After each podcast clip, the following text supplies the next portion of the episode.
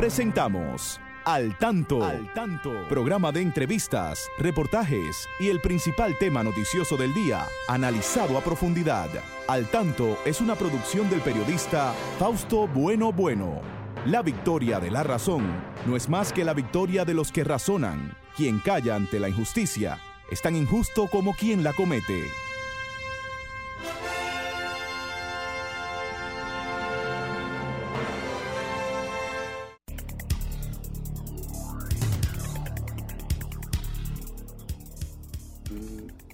Buenas tardes, buenas tardes amigas, buenas tardes amigos. Aquí estamos con ustedes como cada sábado en este su espacio al tanto, al tanto con más de 44 años en la Radio Nacional. Llegamos hasta sus hogares para informarles sobre los acontecimientos más importantes de nuestro país y del mundo. Damos eh, saludo a nuestro equipo. Ahí está Franklin Tiburcio en la coordinación eh, técnica. Christopher Rodríguez, bueno, siempre en Facebook Live, ahí para que ustedes estén al tanto. También Miguel Ángel Marte, por ahí está Federico Núñez Mañán, bueno, y desde la región este del país, Genaro Ortiz, que nos sirve noticias muy importantes de la romana y de esa importante región. Conmigo siempre la licenciada Pastora Reyes. Aquí damos las buenas tardes. Pastora, adelante, buenas tardes. Buenas tardes, Fausto, y también contigo y con los oyentes. Siempre estoy, Fausto, no solo contigo. Sí mismo. Un saludo muy especial a todos ustedes, agradeciéndoles siempre la sintonía a esta hora, cada sábado, a través de esta 106.5 y recordarle, Fausto, a nuestra, a nuestra audiencia y al mundo que hoy, 16 de octubre, es el Día Mundial de la Alimentación. Y es un día en este tiempo, lo que ha sido este tiempo de pandemia, muy especial porque esas necesidades de alimentos se han acentuado cada día más en nuestra población y en las poblaciones del mundo. Eh, teniendo en cuenta, Fausto, que la seguridad alimentaria es un derecho fundamental en el desarrollo humano y que existe solo cuando todas las personas tienen en todo momento acceso a suficientes alimentos y que estos sean sanos, nutritivos, que le permitan satisfacer sus necesidades alimenticias y disfrutar de una vida saludable. Entonces, habiendo un déficit tan grande, falta de alimentos, todavía aparecen grandes cadenas de supermercados, que aquellos alimentos que ya van, que lo van a desechar, pero que pueden ser aptos para la alimentación, eh, pues en vez de donarlo a los bancos de alimentos, pues lo tiran por ahí como desecho y desperdicio, y hay tanta gente que lo necesita, entonces pues, estas entidades llaman a la sensibilización. Algo insólito. No debe ser, porque hacen daño al medio ambiente también, porque lo tiran como desechos sólidos cuando hay tantas personas, tantos niños especialmente que necesitan alimentarse. Entonces, vamos a sensibilizarnos y vamos a donar porque hay muchas eh, instituciones confiables que le dan buen uso a estos alimentos que son donados por eh, quienes los tienen que consideran que ya no son aptos para sacarles un beneficio económico. Vamos a unirnos a los bancos de alimentos y vamos a contribuir a que en verdad lo que persigue las Naciones Unidas de que para el 2030 sea, sea cero hambre, que se pueda cumplir o se pueda lograr. Bueno, vamos a llevarles eh, unos titulares ahí de eh, para comentar aquí, como serían las primeras noticias que comentaríamos en el día de hoy. Tenemos que eh, el obispo Castro Marte de la diócesis de Higüey dice que la clase media siempre ha sido eh, eh, maltratada por los impuestos eh, progresivos en el país. también Salud Pública reporta 870 casos de COVID-19 de estos, 335 son del Gran Santo Domingo. Además, reporta dos personas fallecidas en las últimas 24 horas. Tenemos, por otra parte, que la Policía Nacional apresa hoy a una mujer que vendía pruebas falsas del COVID a turistas en Bávaro. Bueno, eso sí aprovechaba. Bueno, los turistas también, ¿sabes? 20 años después de creada, quieren dividir de nuevo la provincia Santo Domingo.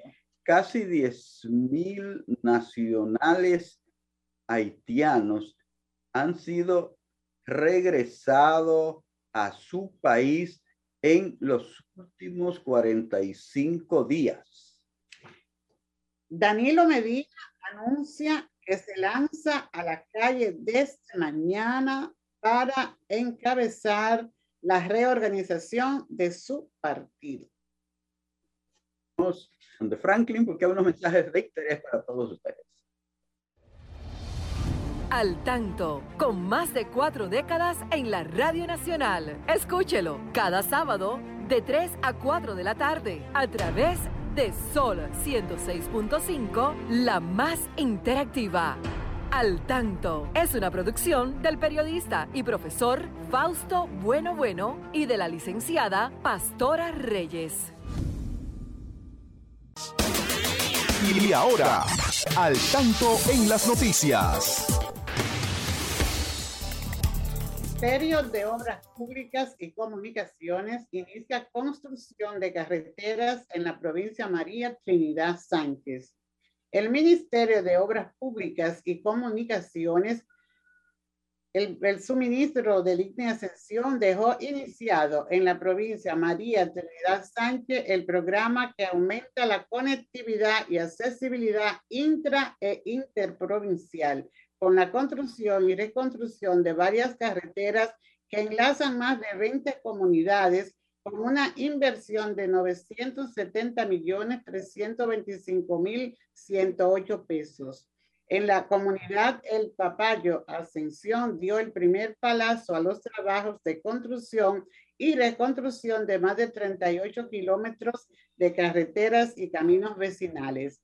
El ministro Ascensión anunció que estos trabajos constituyen una promesa que hiciera el presidente Luis Abinader a comunitarios en la zona durante un encuentro conjuntas de vecinos.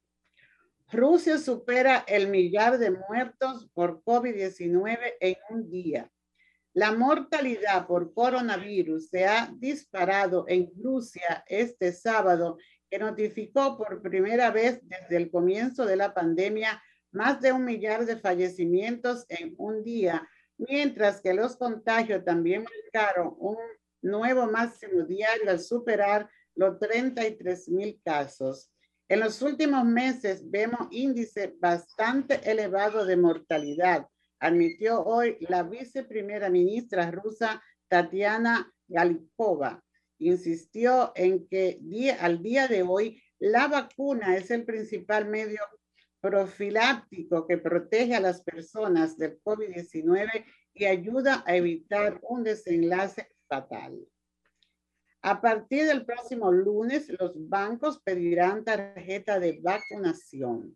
La Asociación de Bancos Múltiples de la República Dominicana, ABA, informó que a partir del próximo lunes 18 del presente mes, las entidades requerirán la presentación de la tarjeta de vacunación para entrar a sus oficinas. Los visitantes deberán presentar su cédula de identidad y su tarjeta de vacunación conteniendo por lo menos dos dosis de la vacuna contra la COVID-19, a excepción de las vacunas que requieran una sola dosis, explicó la ABA. Ambos documentos pueden ser presentados en original, en copia legible física o fotografía digital. Continuamos. Bueno, ahí está. Ya saben, señores, pónganse las pilas porque habrá que vacunarse. Los que han estado renuentes a hacerlo, saben lo que puede pasarle, porque la verdad es que hay muchas restricciones, pastora. Hay muchas restricciones, pero eso es en beneficio claro, del país, de la gente. De la gente. eh, señores, eh, el COVID está eh, recrudeciéndose donde quiera. ¿Tú ves cuántos fueron? Mil nuevos casos en un día Un día. en, en Rusia. Muertos. Mi, muertos. Y sí, claro. 33 mil casos. 33 mil casos solo en un día. Entonces Sí. se ve que en muchas partes cada rato veo noticias de, de diferentes estados en los Estados Unidos, en Norteamérica, tanto en Florida como en Texas, en otros estados, que ha ido aumentando la, la cantidad y también están eh, exigiéndole a la gente en, en lugares que vayan a vacunarse, eh, exigiéndole a los empresarios también que, que le pidan la, esto- la, la, tarjeta, prueba la de, prueba. de la vacuna. Sí, puede ser Sí. una prueba reciente, ¿verdad? Y presentarla cada semana, lo que no se haya vacunado. Y también pues, presentar su tarjeta. Entonces, fíjate, Fausto, aquí la gente eh, pues necesita un tipo de motivación especial porque luego que se anunciaron estas restricciones, dicen los, los encargados de los puestos de vacunación que han aumentado las personas que van a vacunarse. Ah, las filas, sí. Sí, entonces, Se ve, se ve un eh, gran. Sí, nuestra educación es especial porque no actuamos eh, de manera espontánea, yo te diría, ¿verdad? Sino que cuando se nos hace un llamado hacer un y, y vemos que hay, hay conocimiento, hay, ah, se sabe por qué es, es necesidad, porque si no estuvieran tan conscientes, no estuvieran acudiendo a un mayor número de personas a vacunarse. Entonces, si usted lo sabe, que es por su bienestar y por su salud, no hubiera sido necesario que el gobierno tome estas medidas que han sido, um, la mayoría pues, vemos que la han acogido. Hay unos grupos por ahí que están eh, protestando y diciendo que ellos son libres y no se van a vacunar. Bueno, allá será su problema, siempre que sea el suyo, nada más. Porque el que no se vacuna está expuesto al contagio y a contagiar a otra persona. y no le van a permitir la entrada a los bancos. Los bancos todos van a, a pedir eh, la vacuna, eh, la tarjeta de la vacuna, su cédula y la tarjeta de la vacuna. Y eh, es válida la primera, eh, cuando solo tienen una, eh, es válida en los primeros 30 días. Hasta Porque- que llegue el plazo para porque su ya después de los 30 días usted tiene que ponerse eh, su vacunador, su, su, su, su vacunador, ¿verdad? Sí, su segunda dosis. Su Entonces, segunda dosis. eh, eh, también anuncia el, el ministro de Salud Pública, Daniel- el doctor Daniel Rivera, Sí. que van a contar con inspectores que también estarán apoyando a las instituciones públicas y, y privadas y transporte a monitorear el cumplimiento de las, de las medidas. Yo creo que esto es muy bien también. Igual que a partir de la fecha ya señalada, las personas mayores de 12 años deberán presentar el documento de identidad y su tarjeta de vacunación, por lo menos con dos dosis, como, como tú dices eh, para as- asistir a las, a las escuelas, a los lugares, al transporte. También aquellas personas que pues van, frecuentan los barrios, las discotecas, eh, colmados, los clubes, centros comerciales. O sea, todos debemos eh, identificarnos, ¿verdad? Que ya estamos sí. debidamente con las vacunas y que no representamos un mayor peligro para, para nosotros mismos y para la persona con quien debemos relacionarnos en, en esos diferentes lugares. Entonces, pues vamos a seguir apoyando estas medidas que el, desde el gobierno pues está buscando la protección de la salud. Eh, también hay, se dice que es inconstitucional, pero la ley de salud prevé el derecho a la salud está de todo.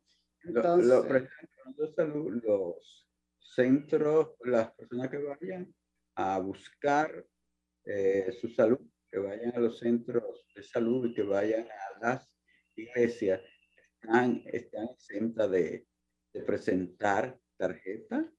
Sí, pero seguro que en esos lugares, Fausto, eh, se, va, se tiene que implementar eh, con rigurosidad el uso de las mascarillas, el distanciamiento, la higienización, la toma de temperatura, porque se puede encontrar personas, ¿verdad?, en las iglesias, si se si vuelven a abrir las iglesias, pues como se hace un gran cúmulo de personas, entonces hay que prever, hay que tener todo eso en cuenta.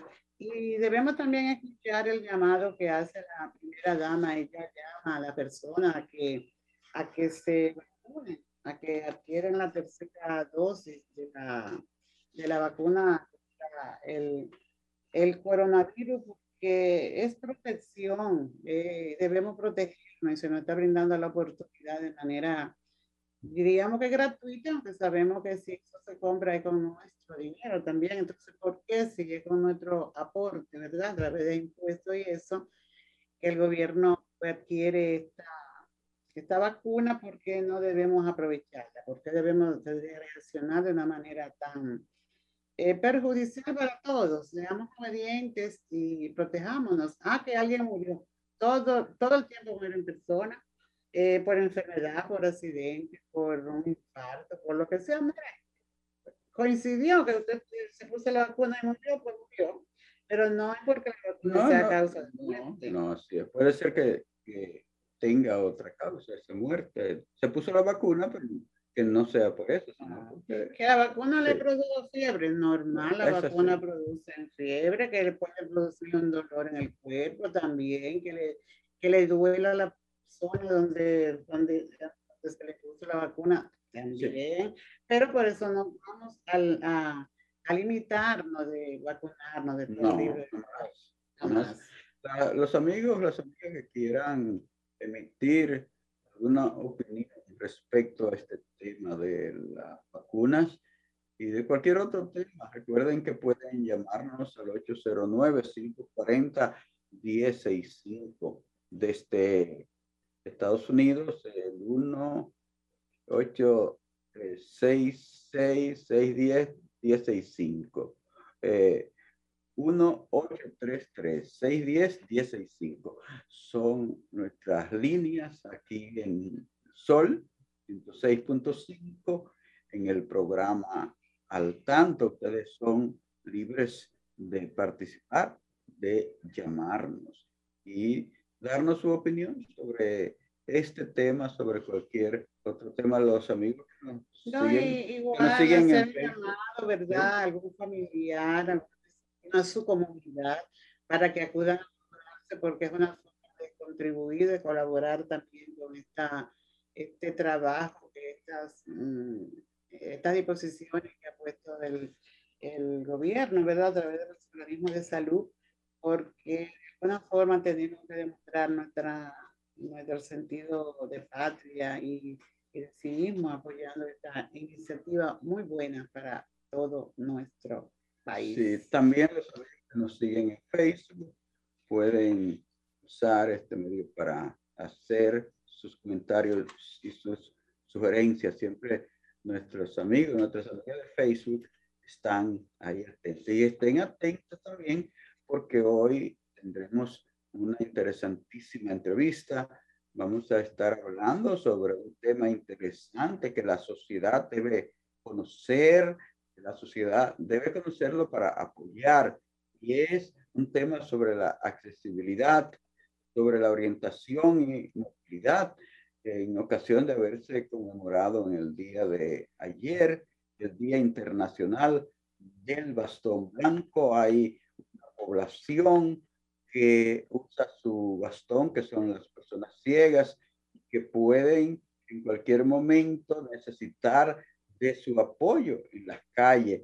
Eh, usted tiene que conocer cómo hacerlo. Entonces vamos a hablar un poco. También hoy población que pasa un poco desapercibida en la calle y que está tratando de evidenciarse, que las personas de baja visión.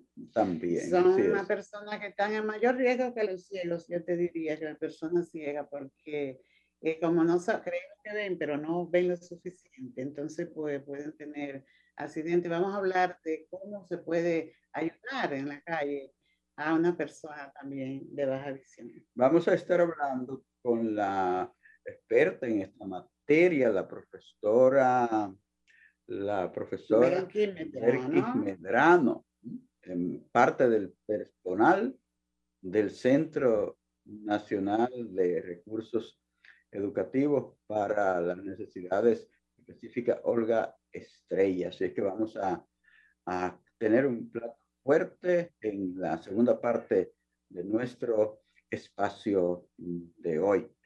Eh, así es que nuestros amigos, tanto de nosotros en la radio como los que están en Facebook, ahí siempre están atentos. Cualquier comentario es importante, pastora. ¿Cómo no? Eh, tenemos aquí muchos amigos en Facebook, Fausto, eh, Melania Buena de Estados Unidos y nuestro querido alumno Manuel Emilio Ballista. Nuestro saludo para ti, Manuel Emilio. Eh, a Julio Núñez de Florida. César Núñez.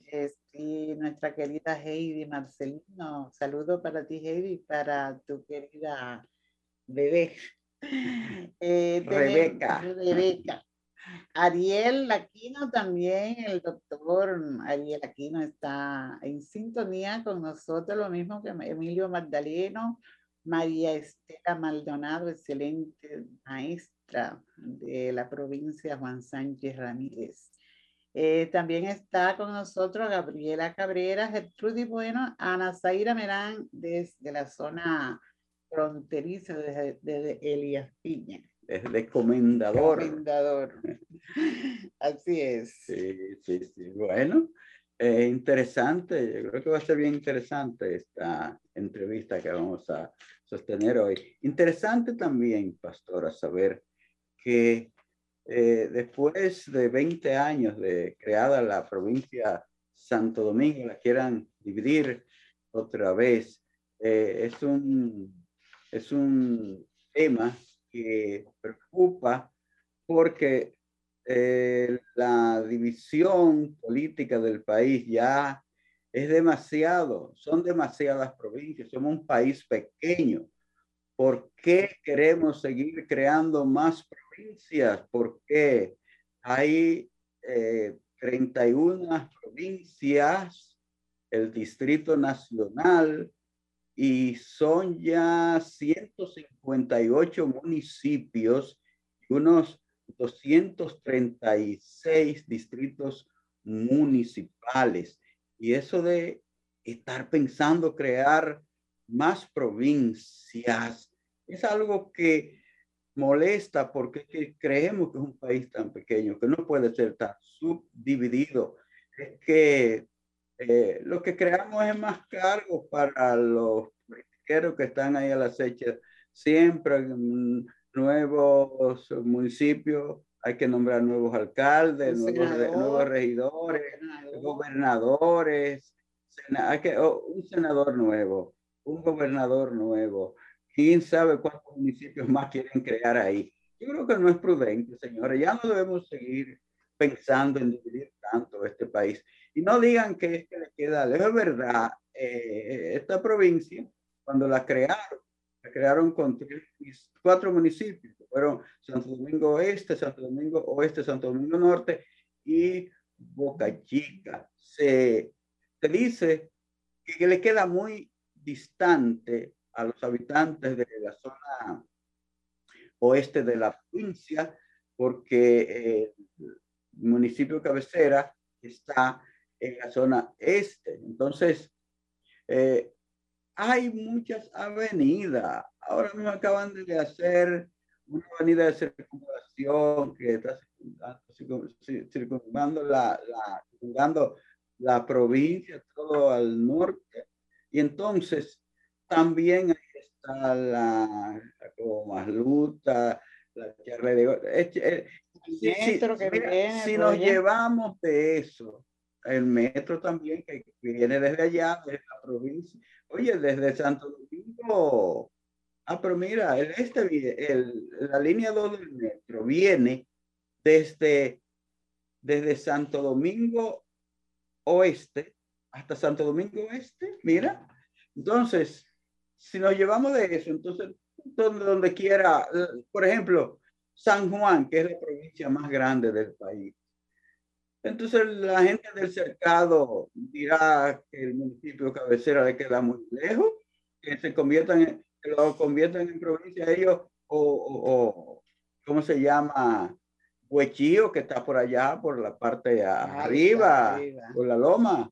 También van a decir que el municipio cabecera le queda... No, no, no. Se ha querido hacer ese, constancia en relación a, a, la Vega, mire, sí. sí. Mira, yo creo que ese no es un argumento que tiene validez. Yo creo que no se debe seguir ya dividiendo más. Yo creo que nuestros legisladores debían reflexionar un poco sobre y, eso. Y fíjate, el otro eh. día veíamos algo que se hablaba sobre, porque hoy cumple 20 años la provincia. Sí, 20 años. Y decía que todavía no se han logrado los propósitos no, se, creó, se creó la provincia vamos a fortalecer y vamos a que se cree un plan, ¿verdad? Estratégico para sí. conocer nuestro propósito y, y, quizás a un largo plazo se vería la necesidad de, de, esta nueva provincia, pero por ahora creo que hay que fortalecer la que tenemos. Así es. Todavía 20 años. Bueno, el tiempo, el tiempo aprende, porque tenemos que eh, dedicar siquiera dos minutos al tanto en la educación antes de ir a la pausa, al tanto en la educación. Manténgase al tanto con la educación. Sí, Fausto, nosotros hablábamos de que eh, vamos a hablar un poco de la orientación y movilidad pero queremos hacer una introducción breve en esta parte del tanto de la educación sobre el tema del diseño universal y la accesibilidad. Eh, las instituciones aquí de educación y de rehabilitación para personas con alguna condición de discapacidad, pues trabajan precisamente para fortalecer a, a los participantes en sus programas en el tema de la independencia personal. De nada serviría que se, que se enseñen técnicas, que se, que se oriente a la persona, que se le fortalezca y que se le motive a ser independiente, cuando en, no van a encontrar unos espacios accesibles, ¿verdad? En la calle, en las edificaciones, eh, hasta en su propia casa, ¿verdad? Entonces, es importante hablar sobre lo que es la, eh, este diseño universal y de accesibilidad las empresas que se dedican a la construcción, sean estas privadas o desde el Ministerio de Obra Pública, deben tener muy en cuenta que implementar un diseño universal no va a afectar a un segmento poblacional, sino que va a facilitar, porque fíjate en las, yo pienso ahora en la entrada de la estación de combustible, una persona usuaria del bastón, pues fácilmente se pierde cuando va a cruzar por el frente de una de estas de estos espacios porque no hay una, una, algo que delimite lo que es entrar hacia la bomba de gasolina, como decimos, y la acera. Entonces, hay que hacer espacios que sean accesibles también Hemos visto que aquí ya hay varios en, instituciones de salud, en, en, los ascensores, que tienen las señalizaciones eh, usando el sistema braille. Eso es accesibilidad. También hemos visto algunos medicamentos que vienen con los nombres eh, en braille, eso es accesibilidad. Entonces tiene que haber accesibilidad para el transporte, para la comunicación, para las personas sordas con la lengua de señas. Eh, y se está acercando ya eh, al final de este año lo que es el mes del ciego, lo que es el Día de la Discapacidad, donde los, los gobiernos, que son parte de la Convención de los Derechos de la Persona con Discapacidad, están comprometidos a desarrollar campañas de sensibilización para que toda la sociedad pues sea tengan un concepto claro de la accesibilidad y lo que favorece a las personas con discapacidad. ¿Cómo no? Bueno, eh, seguiremos ampliando esto con la entrevista porque vamos a hablar de temas también relacionados. Señores, vamos a una pausa, pasamos donde Frank para venir con las noticias. Adelante, Frank. Manténgase al tanto. al tanto de las noticias y los deportes, al tanto de la salud y la educación, al tanto del arte y la cultura. Al tanto. Con el periodista Fausto Bueno Bueno por Sol 106.5, la más interactiva. Muy bien, muy bien. Seguimos en este espacio al tanto y de inmediato pasamos a la romana, donde está Genaro Ortiz, que nos sirve las noticias más importantes de la región este del país. Adelante, Genaro. Buenas tardes. Hola, ¿qué tal? República Dominicana y el mundo. Genaro Ortiz con un resumen de las principales informaciones acontecidas en la Romana y el este del país. Aquí están las informaciones.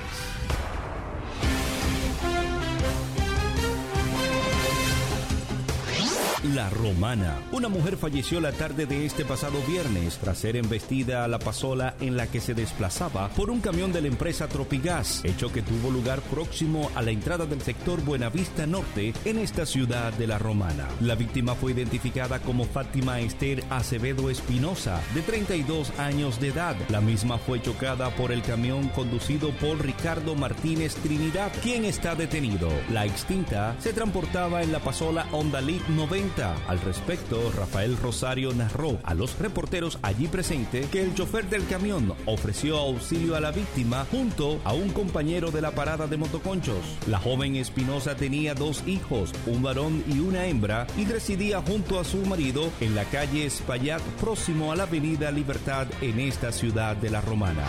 En otra información internacional, el Vaticano. El Papa abogó hoy por un salario universal para que cada persona en este mundo pueda acceder a los más elementales bienes de la vida y por la reducción de la jornada laboral como una medida para un mayor acceso de todos al trabajo. Este sistema con su logística implacable de la ganancia está escapando a todo dominio humano. Es hora de frenar la locomotora, una locomotora descontrolada que nos está llevando al abismo. Todavía estamos a tiempo, aseguró el pontífice en un mensaje con motivo del cuarto encuentro mundial de movimientos populares. En él subrayó la necesidad de cambiar el actual sistema socioeconómico y pidió a gobiernos, políticos, empresarios y líderes religiosos que ayuden en este objetivo, al tiempo que exigió la liberación de las patentes de las vacunas, la condonación de la deuda de los países pobres y el cese de la destrucción de bosques, humedales y montañas por parte de las grandes corporaciones extractivas, de la contaminación de los ríos y mares y de la intoxicación de pueblos y alimentos.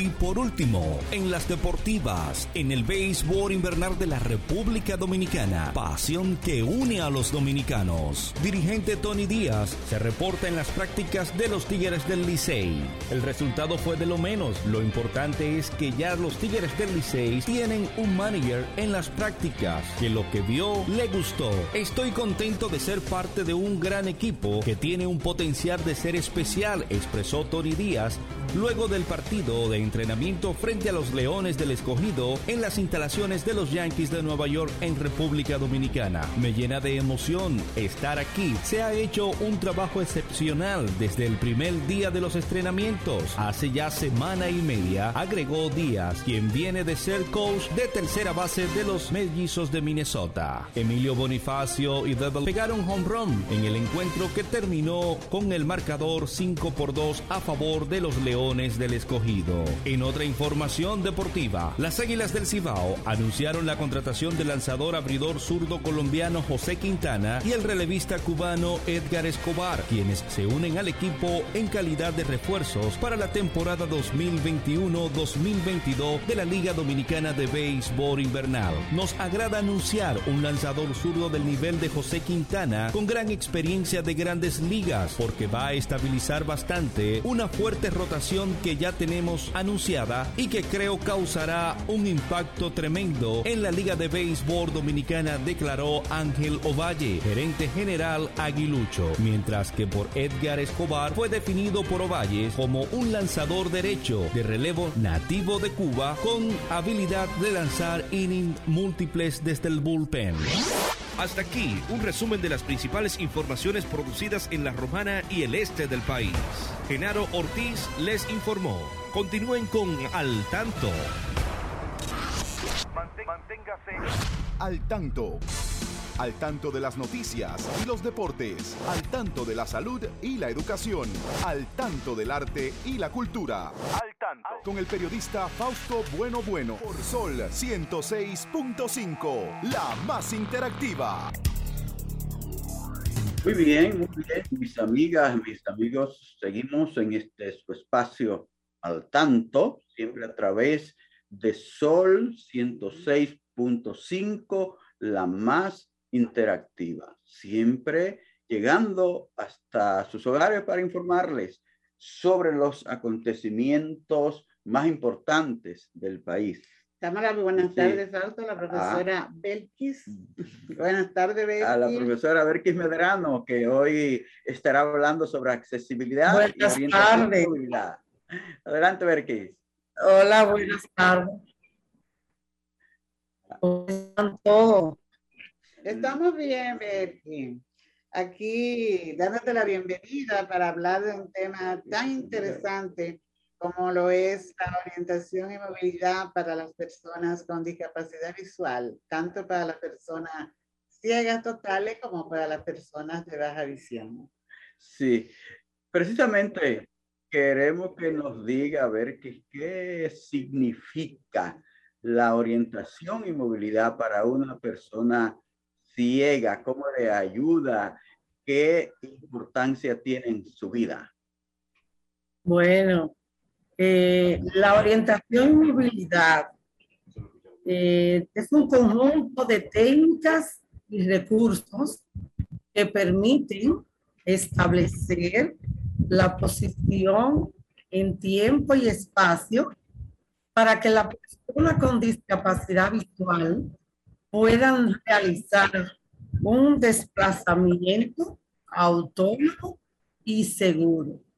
De ahí la importancia, porque cuando una persona ciega sale de este su entorno hasta otro lugar, necesita movilizarse seguro.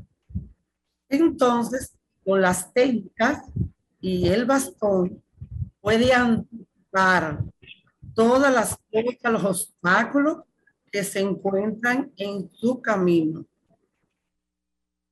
Bueno, eh, tenemos alguna dificultad, sentimos, no sé si eh, hay, eh, si los oyentes nos pueden decir, los oyentes de radio, cómo está saliendo, porque tenemos como un eco, una, una resonancia aquí, que no sé si se está escuchando muy bien, pero vamos a seguir. Si hay cualquier problema, Franklin, entonces nos, nos da una avisadita por ahí, porque es eh, verdad que se, eh, aquí nosotros lo estamos percibiendo con, con problemas. ¿Qué dice Franklin? Sí, yo también lo escucho Porque ah, tú has dicho, Berky, que las personas reciben unas instrucciones, unas técnicas que le permiten el libre desplazamiento y que pueden vencer algunos obstáculos. Eh, tú como instructora de tanta experiencia en este trabajo, ¿considera que las calles de nuestras ciudades, no solamente aquí en Santo Domingo, sino a nivel nacional, te diría, eh, favorece esa accesibilidad, ese, ese libre desplazamiento sin mayores riesgos a las personas usuarias de, este, del bastón? Bueno, lamentablemente eh, no, no están apta un 100%, porque eh, los negocios eh, hay que pasar por las, por las áreas comerciales para darse la dificultad que presenta movilizarse en esos lugares. Entonces, los parques, los caminos en las zonas rurales también, en las escuelas, existen unos caminos que solo la necesidad y el interés hace que las personas con discapacidad visual puedan movilizarse hacia donde quieran. A pesar de que existe un reglamento, el M-007 está ahí, que no se cumple para las barreras arquitectónicas sean eliminadas. Nuestro ayuntamiento están ahí en todos los lugares eh, tratando nosotros como centro de recursos y nuestro ministerio, también está el CONARIS, que debe luchar porque esas, eh, eh, esa ordenanza se ejecuten a cabalidad, que sea realmente y efectiva.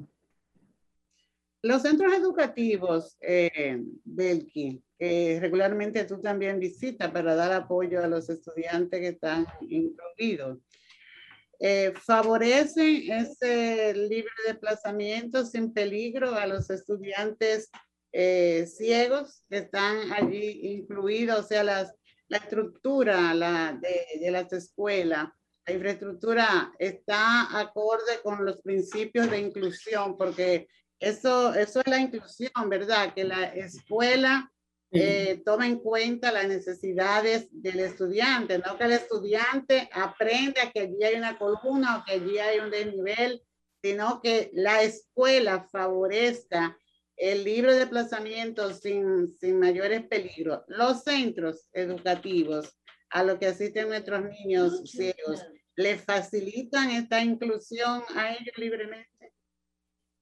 algunos centros educativos nuevos, de los nuevos, están altos, tienen las rampas, tienen los escalones eh, con las alturas adecuadas, pasamanos. Pero ¿qué pasa?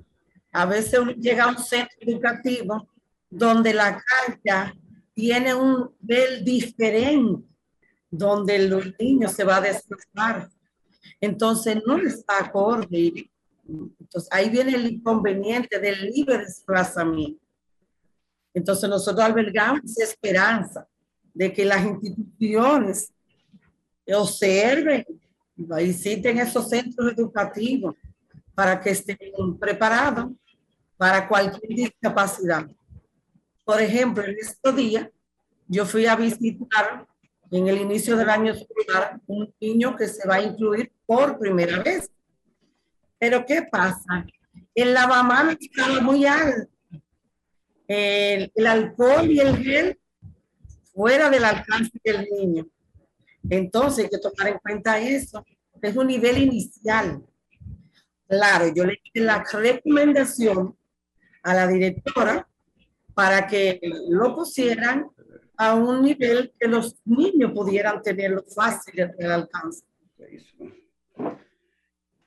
Me gustaría hablar un poco eh, de la enseñanza de la orientación y movilidad para los eh, pequeños y cómo debe ayudar, debe apoyar la familia en este eh, orden. Una de las cosas, una de las debilidades que tenemos es el trabajo con familia y genital. ¿Por qué? Porque anteriormente nosotros hacíamos encuentros con familias, que la familia conocía casos iguales o en parte diferente a la condición visual de su niño. Lamentablemente en este momento no tenemos esa cercanía con, nuestros con nuestros padres. Sí hacemos una visita a los cuando el alumno no está en tan extendida. Imagínese usted el, espacio que hay entre centro y familia para nosotros como centro de recursos, que le damos el apoyo a estos niños. Pero estamos eh, pidiendo, porque es una forma de nosotros preparar a los padres para que puedan darle el seguimiento en el hogar a esos niños. Entonces estamos en ese camino, haciendo esa lucha. Belki, ¿a qué edad, a qué edad es, conveniente que un niño o una niña con discapacidad visual comience a usar el bastón? Bueno, si el niño a los cinco años no está afectado cognitivamente porque conoce sus lateralidades, los conceptos espaciales, tiene dominio, se desplaza sin temor, podemos darle bastón para que vayan manipulando, conociendo parte del bastón y darle recorrido pequeño en su entorno, en el aula, en el, en el hogar, si tu madre lo permite y el tiempo lo permite. Pero a los cinco años pienso que sí, si no está afectado cognitivamente.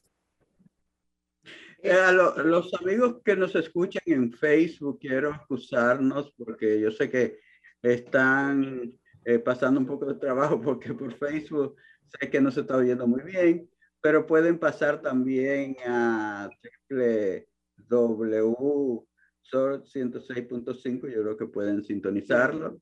Sí. Eh, también el, tema de, de la orientación y movilidad para las personas con baja visión es algo que se está implementando aquí en el país. Eh, estuve mirando que existe un núcleo de personas de baja visión y es una gran población, la persona con baja visión, porque después que hay tantos métodos preventivos para la preservación de la visión, pues la baja visión ha aumentado. ¿Qué tú puedes decir a, los oyentes que tienen esta condición para, en cuanto le vale a ellos en la calle que usen su bastón de identidad de baja visión? Hmm. Es, son, los jóvenes, son los jóvenes que tienen más problemas de aceptación para utilizar un bastón. Pero con, con la insistencia, la persistencia, la motivación, siempre tratamos de lograr que acepten su bastón.